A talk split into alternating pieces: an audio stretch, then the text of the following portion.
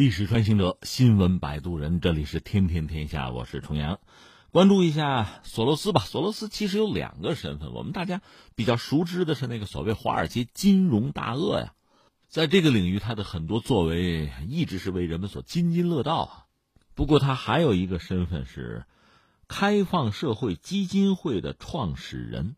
索罗斯呢，在九号。在美国的《华尔街日报》发布了一个专栏文章，讲什么呢？说作为开放社会基金会的创始人，我对打败当下中国的兴趣超过了对美国的国家利益的关心。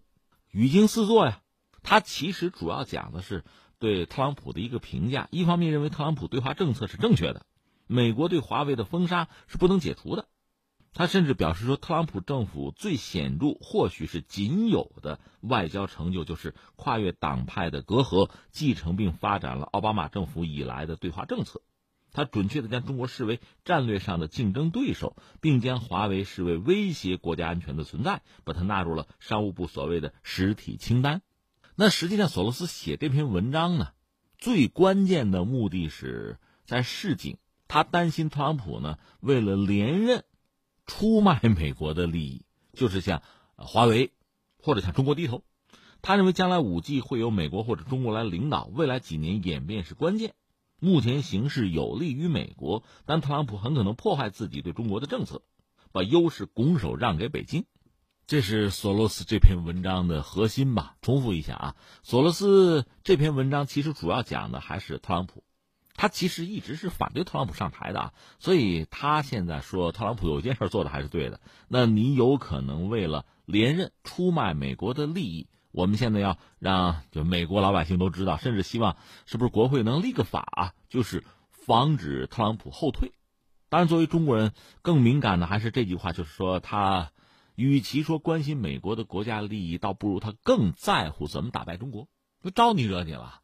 况且你都不在乎美国的国家利益了，你跟中国较什么劲啊？哎，有意思就有意思在这儿了。所以今天我们得关注一下索罗斯，因为他其实也代表了很独特的一个群体，而这个群体现在看来对中国并不友善。先说索罗斯这个人吧，呃，索罗斯一九三零年他生在哪儿呢？匈牙利。那你看一九二九到一九三三年是整个就是席卷西方，首先是啊经济危机，所以他生下来生在一个非常不友好的环境里，匈牙利嘛。民族矛盾排犹，就整个欧洲呢都嫌弃和敌视犹太人，他就在这么一个环境里成长的，所以你说他小时候生下来就有心灵创伤，你可以这么说。到了一九四四年，更糟的局面出现了，纳粹就德国人到了，德国人控制匈牙利之后，匈牙利有一百万犹太人，纳粹杀了其中四十万，所以现在有人讲索罗斯实际上从他爸爸身上学了很多东西，他老爹是一早卖了房子。办了假身份证，搞了十一个藏身之处，一家人要东躲西藏了一年，就盼到二战结束。所以没有他老爹的这个未雨绸缪，索罗斯是活不了这么大的。有人讲他的这个投资策略哈，里边很多是有他父亲的生存智慧在。那二战结束，他十七岁，然后就去了哪儿呢？去了英国，是想投奔自己一个亲戚，但那亲戚早移民去美国了。当时索罗斯在英国就一贫如洗了。囊中空空啊，就打各种临时工啊，就能挣点小钱活下来就行，什么都干。挣了几个钱之后，你注意啊，你说他是做投资买股票吗？不是，他第一时间啊是注册成为伦敦经济学院的一名学生，他希望用知识改变命运。他两年就读完本科，而且那时候他对哲学就有浓厚的兴趣，但是最后发现自己可能是能力尚浅吧，另外没钱呐，端不起这碗饭啊。就弃文从商了，当然这个入对行也很重要。一开始他是卖手提袋吧，做这个营销吧，就成绩始终不行。后来转行做金融，就做这个交易员嘛，见习交易员啊，居然还赚了一点钱。而金融市场的波动啊，让他非常兴奋，他觉得哪儿都是机会。但是伦敦呐，那金融界是论资排辈的，这样耗到一九五六年，他奔了美国去了，结果时来运转。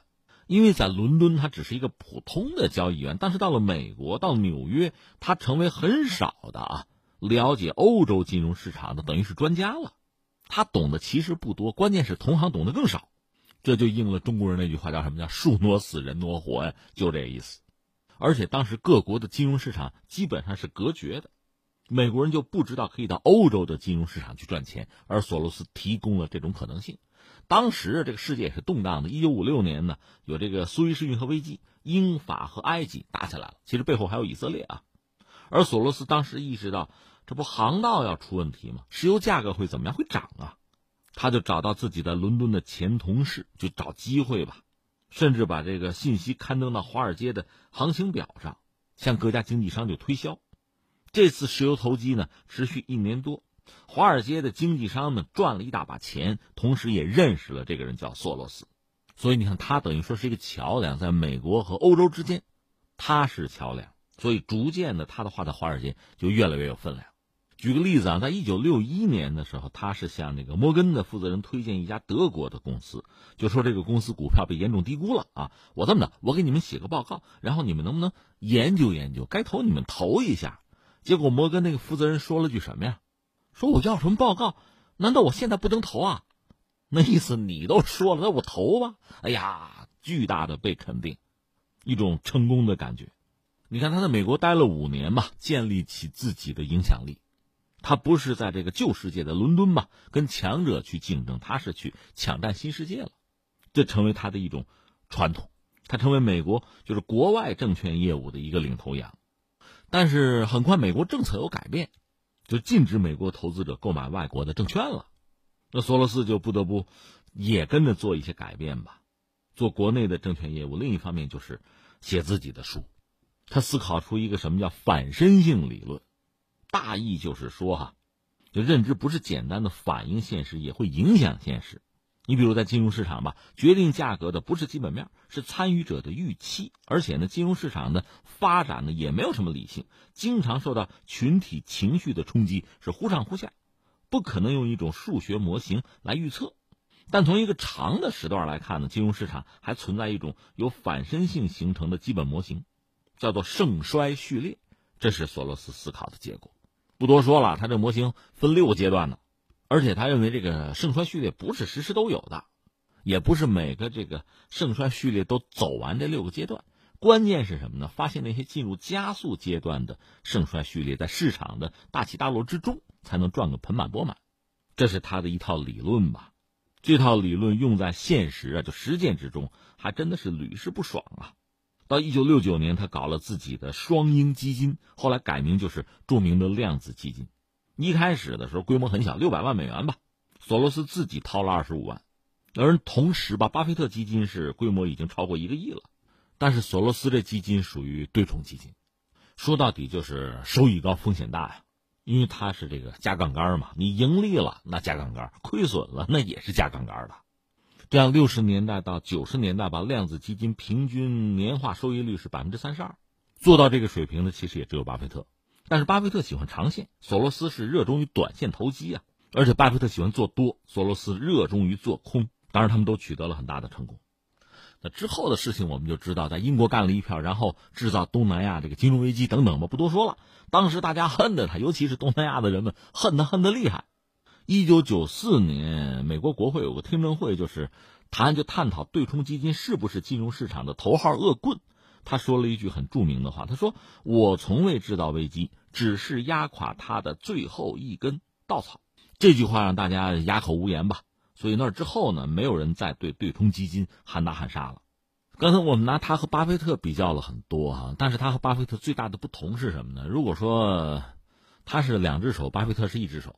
巴菲特只是做财务方面的事情啊，挣钱嘛，经济上的事情，而索罗斯还干了另外一个事情。因为他读书的时候有个老师叫波普，是一个哲学家吧，社会学家呀，那个卡尔波普啊，那个人把人类社会分成开放社会和封闭社会，而且判断说开放社会优于封闭社会。索罗斯呢是这个被耳提面命，很认同这个理论，觉得自己是从封闭社会走出来的，在开放社会改变命运的。所以，希望更多的封闭社会能够被改造，能够开放。所以，从八十年代开始，他不有钱吗？拿出自己的钱，在东欧就开始做事情，就资助反体制精英，包括文教事业。后来苏联解体，苏联解体，他要砸了一个亿美元啊，资助前苏联的科学家。为什么呢？就怕他们落到什么利比亚、伊拉克这些政权手里，那是封闭社会，不行啊。是这个。当然，他的名义就是慈善，他是有基金会的。这叫做一个人的马歇尔计划。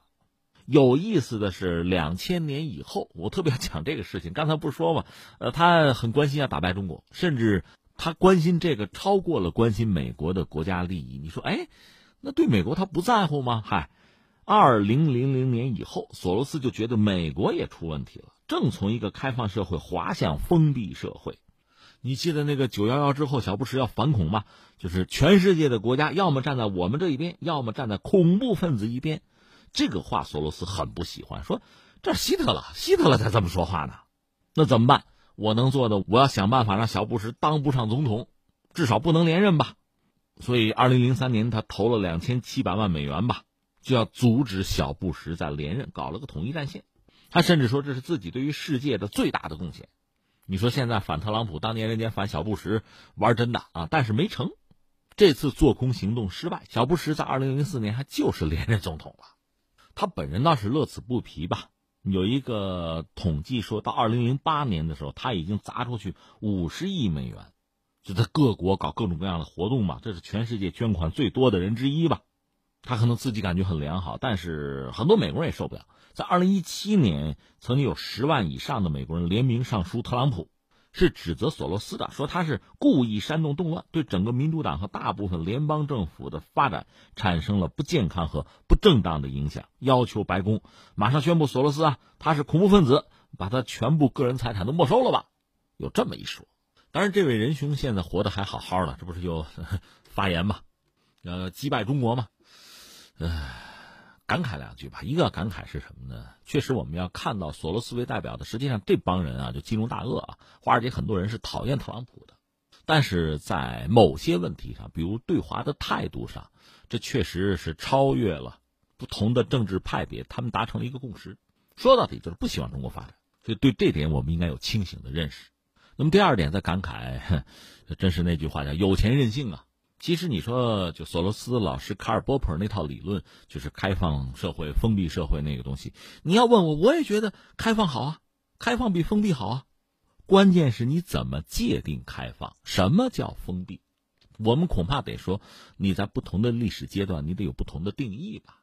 另外，你要实事求是吧，你要从实际出发吧。我们就说美国这几年哈，他的这个战略，他的这个政策，美国优先，美国第一啊，单边的。反全球化的，你说这个算不算封闭？至少索罗斯之前在对这个谁小布什的时候，他觉得那个时候美国就已经走向封闭了。你自己的事情你管好行不行啊？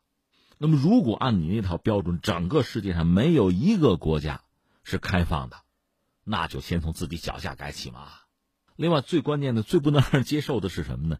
这个定义啊，按说它应该有一个相对客观的标准，而不是我有钱我说了算，我有钱你们就得听我的。我有钱，我就可以决定你们的平头百姓的命运，这恐怕就很可笑了。索罗斯本人他是匈牙利人，后来到了英国，然后到了美国，他现在算是美国人，他对自己的从前的祖国和客居之地可能也没有什么感情，对美国可能也没有什么感情，或者说他的情感早已经超越了国界啊。但是你对其他各国，呃，政治、经济包括社会的影响。如果你有足够的力量影响的话，那么这种影响应该是负责任的，而不只是我行我素。那不能说来吧，我给你们带来自由了，你们是死是活我就不管了，那叫搅坏。我们看看这个世界上有多少动乱、多少动荡，都是假自由之名造成的呀。如果你心目中的自由只能是你领先，你有话语权的自由，你不能允许别人超越，你不能尊重别人的辛勤努力。你不能尊重别人的价值标准，那不就是唯我独尊吗？那这种所谓的自由，恐怕就是彻头彻尾的弥天大谎了。